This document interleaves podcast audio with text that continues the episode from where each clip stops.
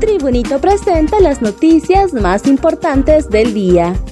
A continuación, le brindamos las cinco noticias más relevantes de este miércoles 27 de abril del 2022.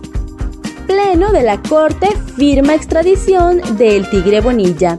El portavoz de la Corte Suprema de Justicia, Melvin Duarte, informó que el Pleno ya firmó el documento que da luz verde para la extradición de Juan Carlos el Tigre Bonilla, acusado por los delitos relacionados al narcotráfico por una corte de Nueva York en Estados Unidos hemos sido informados por parte de la Secretaría de la Corte Suprema de Justicia que se han recopilado las 15 firmas de los magistrados del Pleno que ratificaron la decisión del juez natural de primera instancia de conceder la extradición, comunicó Duarte. El portavoz dijo que en las próximas horas la resolución será enviada al juez de primera instancia que conoció el caso posteriormente a la Secretaría de Relaciones Exteriores y a la Embajada de Estados Unidos en Honduras en un 39% desabastecido de medicamentos el Instituto Hondureño de Seguridad Social.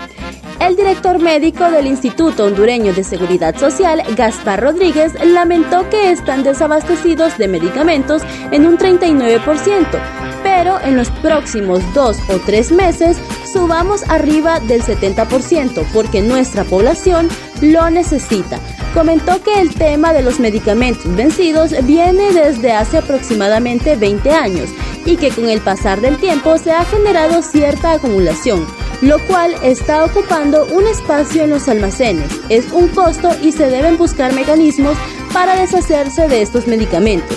Es una expresión que suena muy a la ligera, pues representa mucho cuidado por tratarse de sustancias tóxicas que podrían contaminar el medio ambiente. Estamos terminando un proceso de licitación de compra de medicamento que se hizo con una organización internacional, pero a través de ciertos mecanismos de compra esperamos que en los próximos meses lleguemos a un 70% de abastecimiento.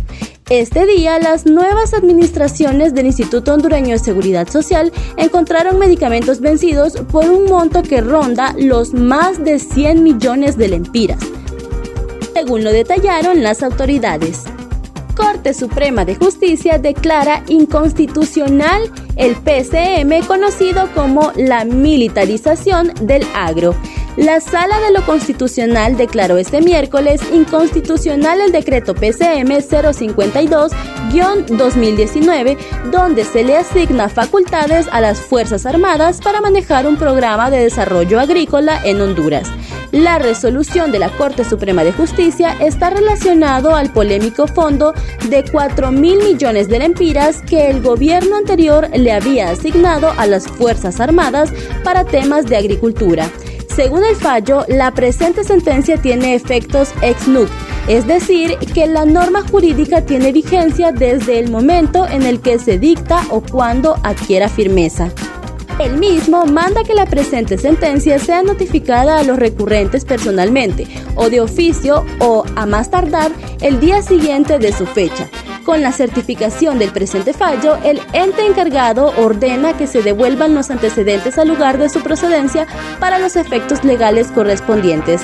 En octubre del 2020, el Ministerio Público consideró inconstitucional el decreto PCM 052-2019 que da creación al por vulnerar el artículo 274, párrafo primero de la Constitución de la República Dicho decreto fue aprobado en Consejo de Ministros por el expresidente Juan Orlando Hernández el 5 de septiembre del 2019.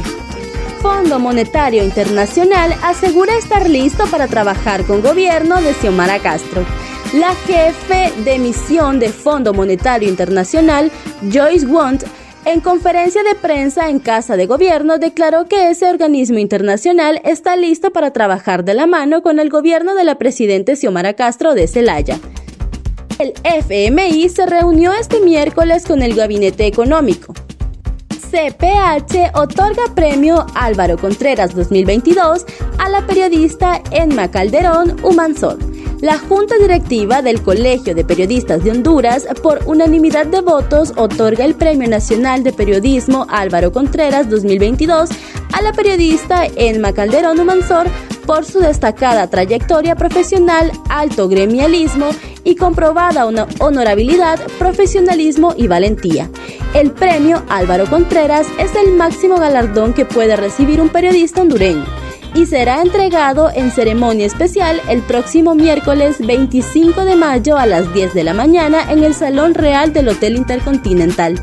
En su vida profesional, Calderón Humansor, graduada de periodismo en la Universidad Nacional Autónoma de Honduras, un posgrado en storytelling y narrativa transmedia, entre otros títulos, Humansor ha demostrado ser una profesional intachable. Recuerda que para conocer más detalles puedes ingresar a nuestra página web www.latribuna.hn o seguirnos en nuestras redes sociales. Estas fueron las 5 noticias más importantes de hoy miércoles 27 de abril del 2022. Muchas gracias por tu atención.